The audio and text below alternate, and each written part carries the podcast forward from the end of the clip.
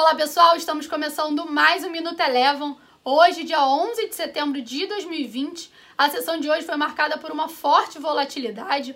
Logo cedo nos Estados Unidos a gente teve a divulgação da inflação americana, que veio levemente acima do que era esperado. Isso acabou animando a abertura das bolsas americanas. No entanto, ao longo da sessão, novamente uma pressão vendedora por parte do setor de tecnologia acabou levando as bolsas americanas a encerrar o dia de hoje sem um viés único. O S&P 500 teve uma leve alta de 0,05% e o Nasdaq teve uma queda de 0,6%.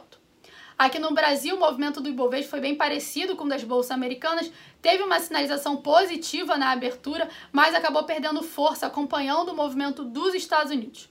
O Ibovespa hoje encerrou o dia com queda de 0,48%, acumulando nessa semana desvalorização de 2,84%.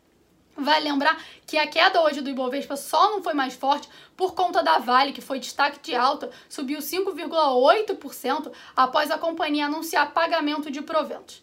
Lembrando aí que as ações da Vale têm um peso relevante sobre o índice Ibovespa. Destaque positivo hoje também ficou por conta das ações da Pets, que começaram a ser negociadas hoje. A companhia hoje teve uma alta de 21,8%, encerrando na máxima do dia.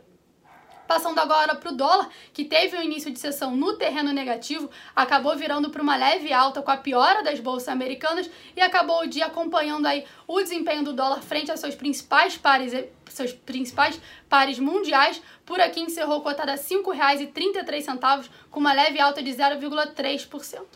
Bom, antes de, de encerrar o Minuto Eleven de hoje, lembrando que na agenda da próxima semana, destaque fica aí por conta da decisão de política monetária, tanto nos Estados Unidos quanto aqui no Brasil, na próxima quarta-feira.